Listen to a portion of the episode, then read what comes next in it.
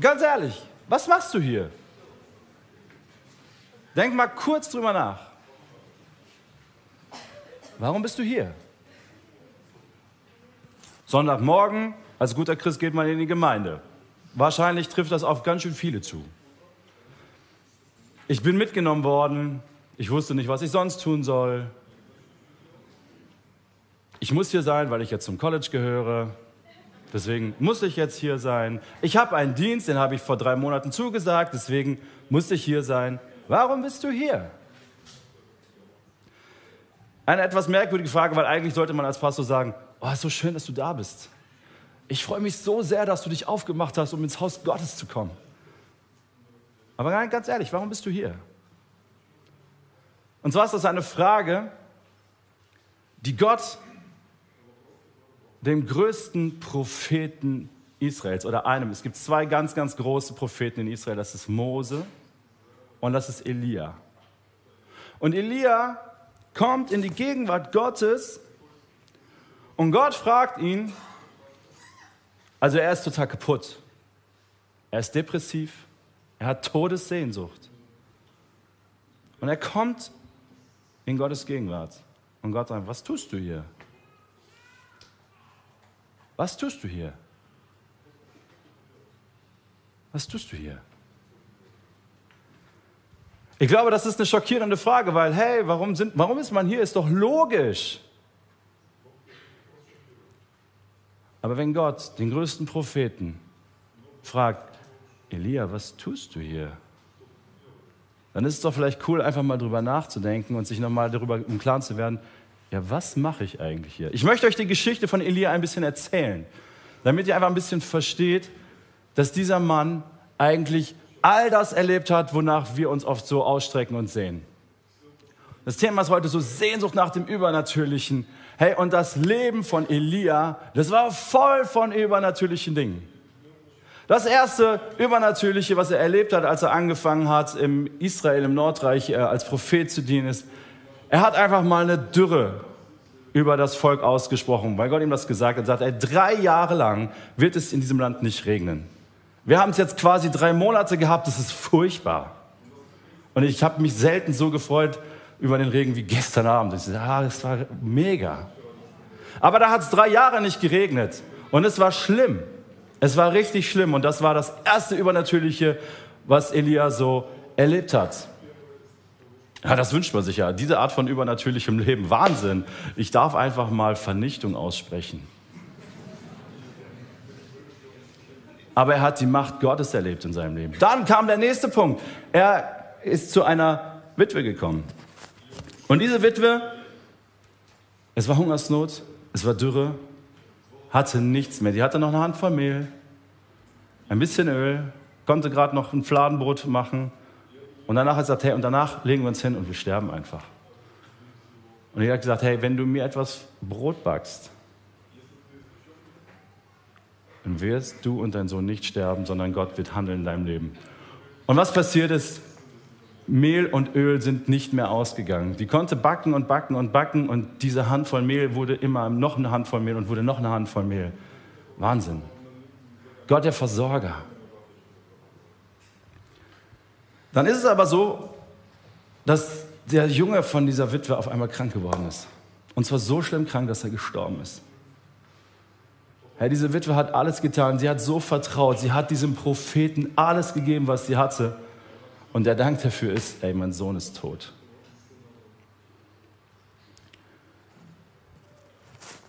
Elia geht zu diesem Kind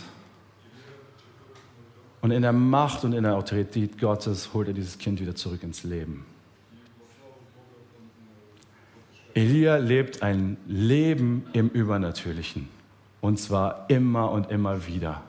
Und zwar auf die größte Art und Weise, wie wir uns über natürliches Leben vorstellen können. Weil alles, was über menschliches Sein übersteigt, empfinden wir als übernatürlich. Alles, was unsere menschliche Vorstellungskraft sprengt, alles, was wir mit unseren Händen, mit unserem Kopf nicht mehr leisten können, nicht mehr tun können, nennen wir übernatürlich.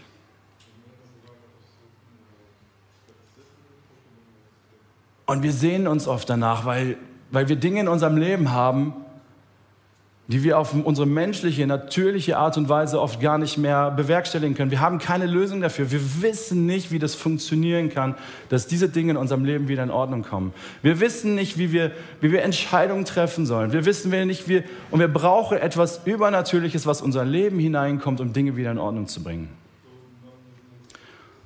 Und als gute Christen sehen wir uns danach, dass Gott in unserem Leben handelt. Wir wollen prophetisches Reden. Wir wollen die Gaben Gottes wirklich auf eine Art und Weise und in einer Kraft in unserem Leben haben. Und wir denken so oft, hey, wenn Gott Dinge in meinem Leben jetzt verändern würde, boah, das würde meinen Glauben so sehr stärken, dass mein Glaube nie wieder Zweifel hätte. Ist das nicht so? Denken wir nicht oft Gott, ey Gott, boah, wenn du das Ding tust, ey, wie könnte ich jemals an dir zweifeln? Dann erlebt Elia noch einen mega Hammer und zwar hat das ganze Volk Israel nichts mehr mit Gott eigentlich zu tun. Er ist so der Letzte, der die Staffel hochhält. Und sie folgen einem Götzenkult. Und Elia sagt, komm, lass uns ein Battle machen. Welcher Gott ist der Stärkste? Und er sagt, wir machen das ganz einfach. Ich baue einen Altar für Jahwe und ihr baut einen Altar für Baal. Ich bin einer, Ihr seid 450. Und wir bauen einen Altar aus Stein und darauf legen wir einen Stier. Und der Gott, der Feuer vom Himmel schickt, der zeigt sich damit als der einzig wahre Gott. Stellt euch das mal vor. Wir würden das hier in Erkrath, Hochdaler Markt machen. Sagen, hey Freunde, wir bauen hier mal einen Altar hin. Und ihr könnt auch irgendeinen Altar dahin bauen. Und wenn Gott Feuer vom Himmel schickt, dann werdet ihr alle merken, dass Gott der einzige wahre Gott ist. Der Gott Jahwe, der Gott Abrahams, Isaaks und Jakobs. Das wäre doch mal was. Also mutige vor. Ich melde euch dann an beim Ordnungsamt. Das wird schon cool. Was passiert? Die Baalspriester rasten total aus, feiern sich in Ekstase, ritzen sich, machen alles Mögliche. Und Elia ist einer gegen 450. Er fängt an, sich lustig zu machen. Ihr Vollpfosten da, gebt mal richtig Gas, euer Gott scheint richtig taub zu sein. Und er macht sich richtig lustig über die Jungs. Die werden richtig wütend, aggressiv. Irgendwann sind sie kaputt und müde und können nicht mehr. Und dann geht Elia hin und sagt, ach komm, das ist alles viel zu einfach.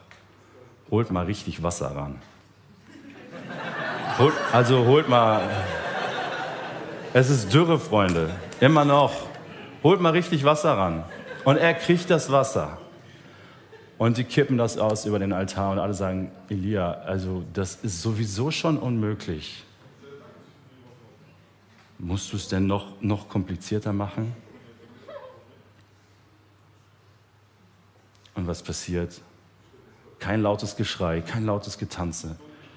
Elia steht sich hin, Herrgott Israels, offenbare du dich und Feuer fällt vom Himmel. Das Wasser verdampft, das Fleisch verbrennt, das Holz verbrennt und sogar die Steine verbrennen. Was für ein Moment. Was für ein Moment des Triumphes, der Autorität Gottes. Was für ein Wunder, was für eine übernatürliche Demonstration der göttlichen Autorität und Macht. Wer könnte jetzt jemals auch nur einen winzigen Funken Zweifel in seinem Herzen haben?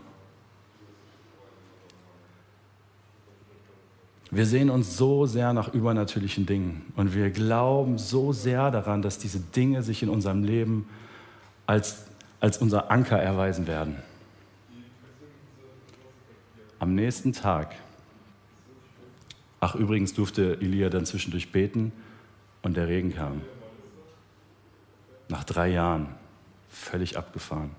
Aber das wirklich Verrückte, was dann passiert ist, der König Ahab, so hieß der, geht nach Hause und petzt, und petzt bei, bei, bei seiner Frau Isabel, was Elia gemacht hat. Sagt, ja, der Elia, der hat da dieses Battle gemacht und er hatte gewonnen und das, was ich euch nicht erzählt habe, er hat danach die 450 Priester einfach umgebracht. Das klingt so krass, das klingt so dramatisch, das klingt so grausam, das klingt so absurd.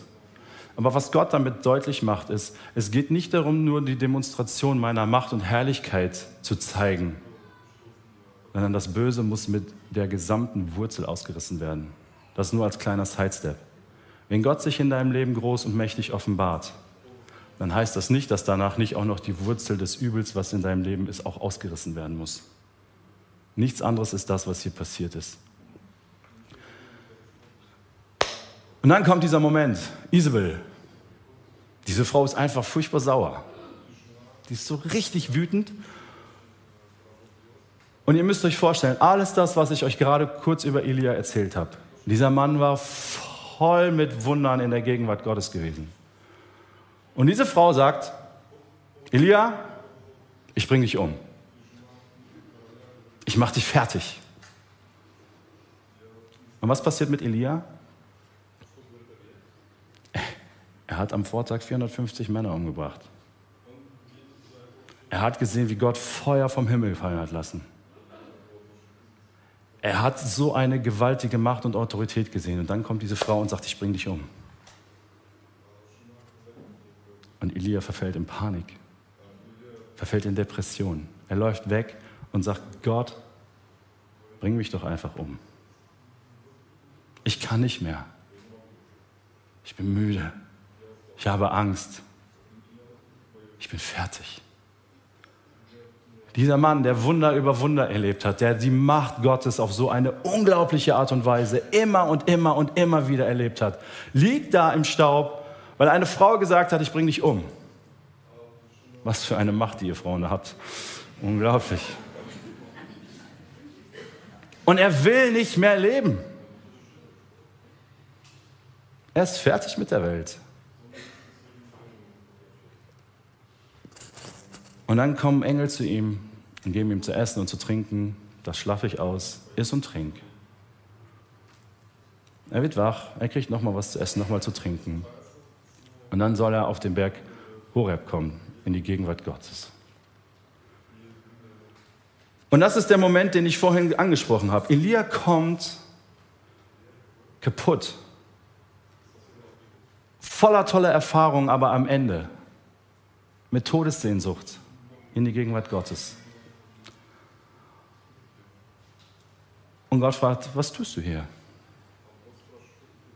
Was tust du hier?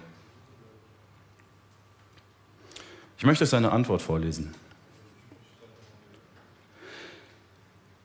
Ich habe dem Herrn, Gott dem Allmächtigen, von ganzem Herzen gedient. Ich habe alles getan, was du wolltest. Ich habe mein ganzes Leben in deinen Dienst gestellt. Denn die Israeliten haben ihren Bund mit dir gebrochen. Wie schwer ist es, Gott zu dienen, wenn um dich herum niemand auch nur irgendwie ist interessiert, wer Gott ist. Deine Altäre wurden niedergerissen und deine Propheten getötet. Ich allein bin übrig geblieben und jetzt wollen sie auch mich umbringen. Elia sagt, Gott, schau dir meine Umstände an. Ich habe alles getan. Ich habe alles gegeben ich kann nicht mehr, ich will nicht mehr.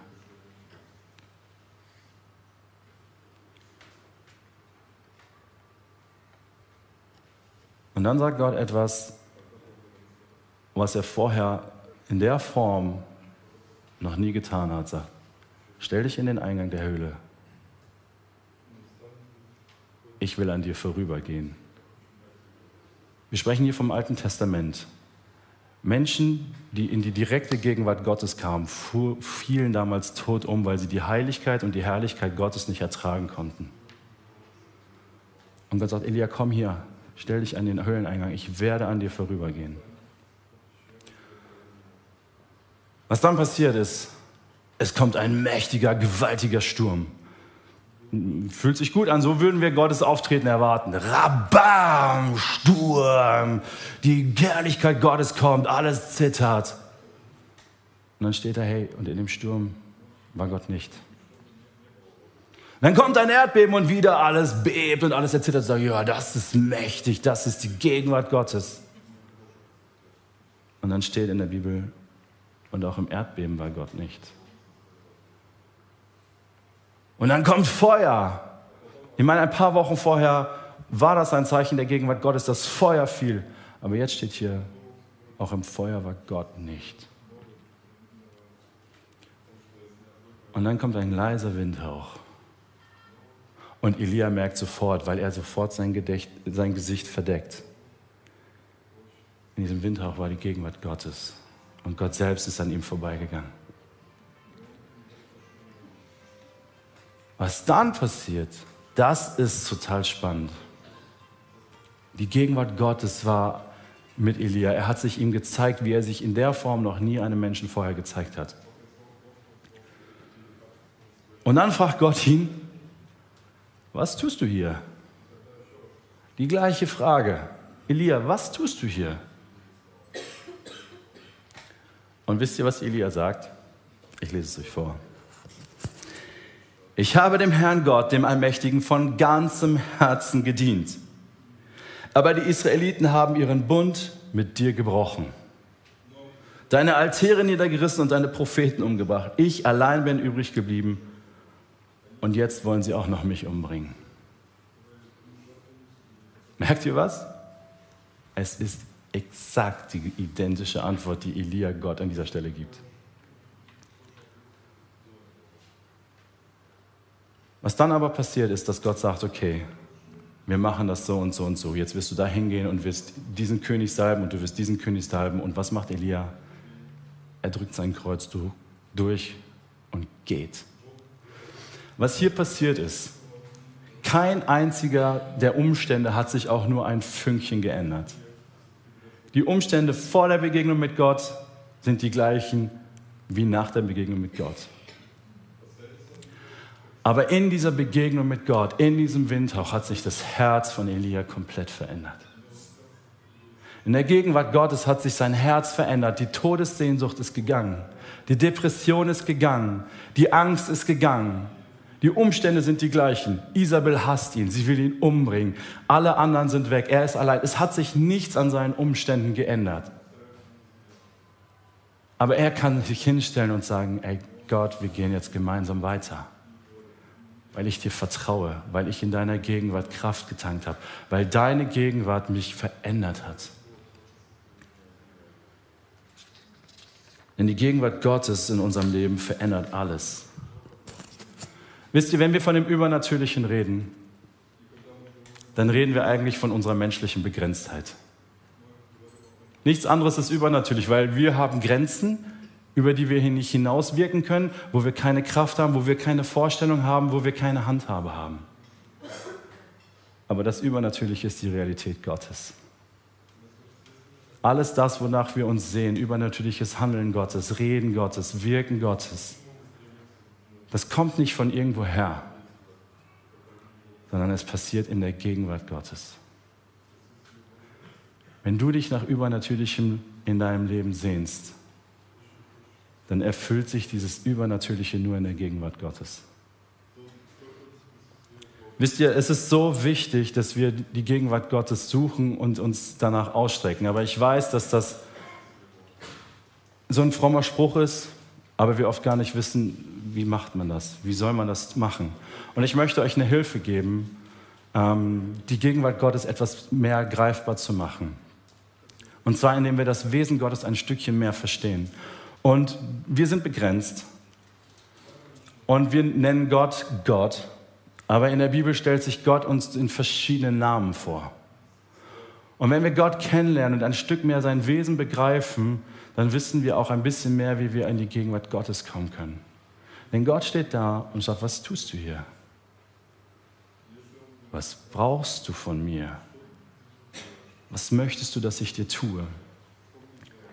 Und ein wunderbarer, großer Name Gottes ist El Shaddai.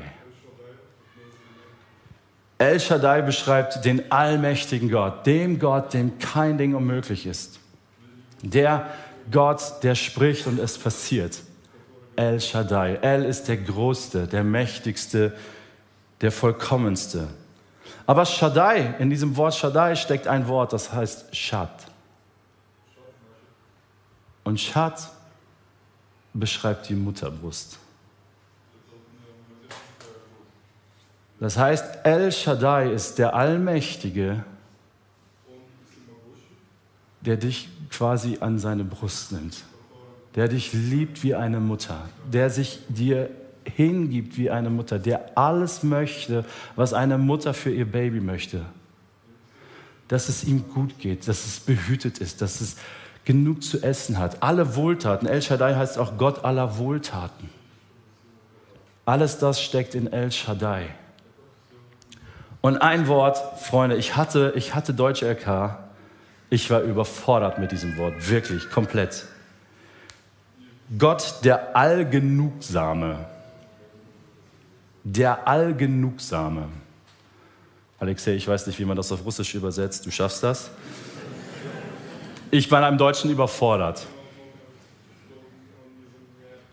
Es bedeutet auf die vollkommenste Art genug. Ich finde das so krass. El Shaddai bedeutet auf die vollkommenste Art genug. Nichts anderes brauche ich mehr. El Shaddai. Vielleicht, wenn Gott dich fragt, hey, was tust du hier? Sagst, hey, ich brauche El Shaddai, ich brauche diesen Allmächtigen, ich brauche diesen, der mich drückt, der, von dem ich weiß, hey, ich bin zu Hause, der mir all das Gute gibt, wonach ich mich sehne. Und es gibt einen Vers, den ich euch vorlesen möchte, der El Shaddai wirklich wunderbar beschreibt. Der steht in Offenbarung 21, Vers 6. Dann sagte er zu mir, Jesus, nun ist alles erfüllt. Ich bin das A und ich bin das O. Ich bin Alpha und ich bin Omega. Ich bin der Anfang der Weltgeschichte, ich bin das Ende der Weltgeschichte. Ich bin der Anfang alles Seins, ich bin das Ende alles Seins. Ich bin der Grund für alles und ich bin das Ziel für alles. Ich bin der Allmächtige. Wer Durst hat, wer etwas braucht, dass es ihm gut geht, wer Durst hat, wer, wer verzweifelt ist, dem werde ich umsonst von dem Wasser zu trinken geben, das aus der Quelle des Lebens fließt. Weißt du, das ist kein allgemeiner Ausspruch für alle möglichen, sondern das ist ein Ausspruch für dich. Weißt du, El Shaddai ist dein Gott, der dir begegnen möchte. Er, der der Grund für alles ist und er, der das Ziel von allem ist. Er, der dich liebt wie eine Mutter, der, der, der dich so nah an sich heranlässt, wie sonst niemand herankommt. Der, der Allgenugsame ist. Wenn du ihn brauchst, dann sag ihm, was tust du hier? Ich bin hier, um El Shaddai zu begegnen. Ich brauche dich. Ein anderer wunderbarer Name Gottes ist, und ihr werdet merken, wir werden in diesem Monat viel über Namen Gottes sprechen. Und am Ende werden wir eine wunderbare Fokuszeit haben, unsere Gebets- und Fastenwoche, wo wir einfach über die Namen Gottes noch viel weiter und intensiver nachdenken wollen und sie durchbeten wollen. Ist Yahweh Shammah. Yahweh Shammah ist der Gott, der gegenwärtig ist. Wisst ihr, es gab Zeiten, ich weiß nicht, wie es dir geht, da habe ich das nicht gefühlt. Da habe ich Gott nicht gefühlt, da habe ich seine Gegenwart nicht gefühlt. Und es gab auch eine Zeit im Volk Israel, wo sie in der Verbannung waren, wo sie getrennt waren vom Tempel, wo sie, wo sie die Gegenwart Gottes für sie nicht mehr greifbar hatten. Und genau in dieser Phase hat sich Gott ihnen auch als Yahweh Shammah vorgestellt. Ich bin der Gott, der gegenwärtig ist. Ich bin der Gott, der bei dir ist. Ich bin der Gott, der dich umgibt. Und du bist nicht allein, egal wie du dich fühlst, egal wie sehr du dich verlassen fühlst und verraten fühlst von Menschen um dich herum, von den Gegebenheiten um dich herum, von deinem Arbeitgeber, vom Finanzamt, egal wer dich verlassen hat, egal von wem du dich alleingelassen fühlst. Vielleicht sogar von deiner Gemeinde, von deinem Hauskreis, von deinem Pastor, ja, wir sind Menschen, wir versagen. Und wir tun uns manchmal diese Dinge an, dass man sich alleingelassen fühlt. Yahweh Shammah nicht. Der Gott, der gegenwärtig ist, und zwar immer und zu keinem Zeitpunkt nicht die Arme öffnet, damit wir in seine Gegenwart eintreten können. Er hat es versprochen. Und er hat es versprochen einmal im, im Alten Testament in 1. Könige 9, Vers 3, da spricht er über den Tempel. Er sprach zu ihm, zu Salomo, ich habe dein Gebet und deine Bitte gehört. Ich habe sie gehört. Ich habe dieses Haus, den Tempel, den Salomo für Gott gebaut hat, das du erbaut hast, erwählt, sodass sie für immer mein Name darin wohnen wird. Meine Augen werden darüber wachen und ich werde mit meinem Herzen dort sein. Das heißt, wenn du dich nach dem Herzen Gottes sehnst, nach das, nach dem Intimsten, dann war im Alten Testament der Ort der Tempel, wo er gesagt hat, da ist meine Gegenwart. Und jetzt springen wir ein bisschen weiter, nicht zu 1. Könige, sondern zu 1. Korinther, Vers 6. Und das ist etwas, ich wette, wir haben es oft vergessen. Wir haben es oft vergessen. Hier steht, habt ihr denn vergessen, dass euer Tempel, euer Körper ein Tempel des Heiligen Geistes ist? Habt ihr das vergessen? Ja, ich habe das oft vergessen. Ganz ehrlich, es ist mir nicht zu jedem Zeitpunkt bewusst. Der Geist, den Gott euch gegeben hat, wohnt in euch und ihr könnt nicht mehr und ihr gehört nicht mehr euch selbst die Gegenwart Gottes, das, wo er sein Auge drauf hat, da, wo sein Herz wohnt, da, wo sein Herz wohnt, das bist du, wenn du mit Jesus unterwegs bist. In dir wohnt sein Herz. Sein Auge ist auf dir. Yahweh Shammah ist gegenwärtig und zwar immer. Vielleicht ist das deine Antwort, wenn Gott fragt, was tust du hier? Ich suche Yahweh Shammah, die Gegenwart Gottes, den Gott, der immer da ist, weil ich einsam bin, weil ich allein bin, weil ich mich verlassen fühle. Und einen letzten Namen, den ich euch noch vorstellen möchte, ist Yahweh Echad. Herr und Gott ist einer. Herr und Gott ist einer und keiner gibt es, der neben ihm ist. Echad bedeutet eins oder die Gesamtheit aus verschiedenen Teilen. Yahweh Echad bedeutet, es gibt nur einen Gott. Wisst ihr, und jede Übernatürlichkeit, nach der wir uns ausstrecken, die nicht Yahweh Echad als Ziel hat, ist Zauberei und Magie. Es gibt so viel Übernatürliches außerhalb des Lebens mit Gott. Da sind Gewalten und Mächte unterwegs, die sich richtig versuchen ins Zeug zu legen, um uns zu beeindrucken mit übernatürlichen Wirkungen. Und manchmal sind wir so verzweifelt, dass wir sogar in Erwägung vielleicht ziehen, es vielleicht auch mal an anderen Stellen mit übernatürlichen Dingen auszuprobieren. Vielleicht ist das deine Geschichte, dass du sagst, boah, ich habe so viel erlebt. Ich habe so viel Übernatürliches, Spirituelles, Machtvolles erlebt, was nicht auf Yahweh Echad sich gegründet hat. Denn Gott ist nur einer. Wirksame Mächte gibt es viele. Aber er ist der einzige wahre Gott. In seiner Autorität wollen wir unterwegs sein, in seiner Autorität wollen wir uns hingeben. Und ich habe einen Vers für euch, der das nochmal ganz, ganz deutlich auf den Punkt bringt. In 5. Buch Mose in Kapitel 6 ab Vers 4 heißt es, höre Israel, höre Treffpunkt Leben Gemeinde, höre du hinter dem Bildschirm, hör zu, hör zu, wichtig, der Herr ist unser Gott, der Herr allein. Weißt du, wir haben so begrenzte Worte. Wir können Gott und Herr sagen. Wir können nicht so viel sagen, aber es ist Yahweh Echad. Und du sollst dem Herrn, deinen Gott, lieben mit deinem ganzen Herzen.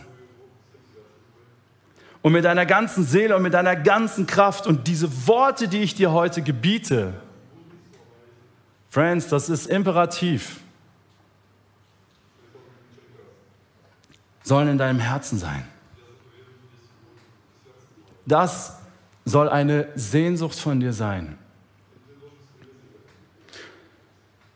Und du sollst sie deinen Kindern einschärfen. Ich weiß, wir haben so eine Tendenz in unserer ganzen wunderbaren Art und Weise, wie wir erziehen wollen, dass wir alle Optionen immer offen lassen wollen. Ja, und unsere Kinder werden sich irgendwann selber entscheiden müssen. Und wir werden nicht für sie glauben können. Aber wir können alles tun, damit sie in unserem Glauben sehen, dass, dass Yahweh Echad lebendig ist und dass er der eine ist. Und wir können es ihnen beibringen und lernen. Sie müssen sich dafür selber entscheiden. Das können wir ihnen nicht abnehmen. Aber wir sollen es ihnen einschärfen. Und du sollst davon reden, wenn du in deinem Haus sitzt und wenn du auf dem Weg gehst und wenn du dich hinlegst und wenn du aufstehst. Eigentlich sollst du immer über ihn reden. Ganz ehrlich, wahrscheinlich gibt es Tage, da rede ich mehr über Fußball oder über weiß ich nicht was, als über Gott. Das soll unser Fokus sein. Wisst ihr, all unsere Sehnsucht danach, dass göttliches Handeln in unser Leben hineinkommt, alle Sehnsucht nach Übernatürlichem, egal ob es prophetische Rede ist, ob es Heilung ist, ob es die Geistesgaben sind, ob es Wunder sind, die du in deinem Leben brauchst, sie erfüllen sich ausschließlich und allein in der Gegenwart Gottes. Das heißt, wenn du eine Sehnsucht danach hast, dass, dass Gottes Wirkung, weil übernatürlich ist es einfach nur göttliche Realitäten. Ja, das Übernatürliche, das klingt so spacey. Das Übernatürliche ist das, was wir meinen, wenn göttliche Realitäten mein Leben bestimmen und nicht nur meine menschliche Begrenztheit. Das ist das, was wir wollen. Wir wollen Gottes Realität in meinem Leben sichtbar und nicht meine menschliche Grenze, vor die ich knalle. Und dann brauchen wir es in die Gegenwart Gottes zu kommen. Und jemand, der das in einem außergewöhnlichen Maße auf den Punkt bringt, ist David. Und ich möchte euch dieses Gebet von David als Abschluss dieser Predigt gerne vorlesen. Psalm 63. Gott, mein Gott, bist du. Dich suche ich. Wie ein Durstiger, der nach Wasser lechzt, so verlangt meine Seele nach dir. Das ist Sehnsucht. Es verlangt mich, ich lechze danach. Mit meinem ganzen Körper spüre ich, wie groß meine Sehnsucht nach dir in einem dürren, wie in einem dürren, ausgetrockneten Land ist, wo es kein Wasser mehr gibt. Mit dem gleichen Verlangen hielt ich im Heiligtum Ausschau nach dir, um deine Macht und deine Herrlichkeit zu sehen. Denn deine Güte ist besser als das Leben. Freunde, seine Güte ist besser als das Leben. Wenn ich dir das als Vertrag zum Unterschreiben hinlegen würde, ich glaube, ich würde auch zucken. Oh, was heißt krass? Aber es ist die Wahrheit. Seine Güte ist besser als das Leben. Mit meinem Mund will ich dich loben. Ja, so will ich dich preisen mein Leben lang. Im Gebet will ich meine Hände zu dir erheben und deinen Namen rühmen. Deine Nähe sättigt den Hunger meiner Seele wie ein Festmahl. Mit meinem Mund will ich dich loben. Ja, über meine Lippen kommt großer Jubel. Wisst ihr, Gottes Realitäten kommen in unser Leben. Manchmal auf eine Art und Weise, die nicht unsere Umstände verändert. Obwohl das in aller Regel unser Gebet ist. Wir kommen zu Gott und bitten, dass seine göttliche Realität meine Umstände verändert. Aber ganz oft fängt Gott erstmal an, unser Herz zu verändern, bevor sich unsere Umstände verändern. Und ich wünsche mir so sehr, dass wir auch anfangen, das als, als göttliche Realitäten in, in Empfang zu nehmen, was in meinem Herzen passiert. Und meine Sehnsucht soll zuerst sein, dass mein Herz sich so danach sehnt, Gott zu begegnen. Denn dann werden sich auch die Umstände ändern. Die Sehnsucht nach dem Übernatürlichen erfüllt sich in der Gegenwart Gottes. Amen.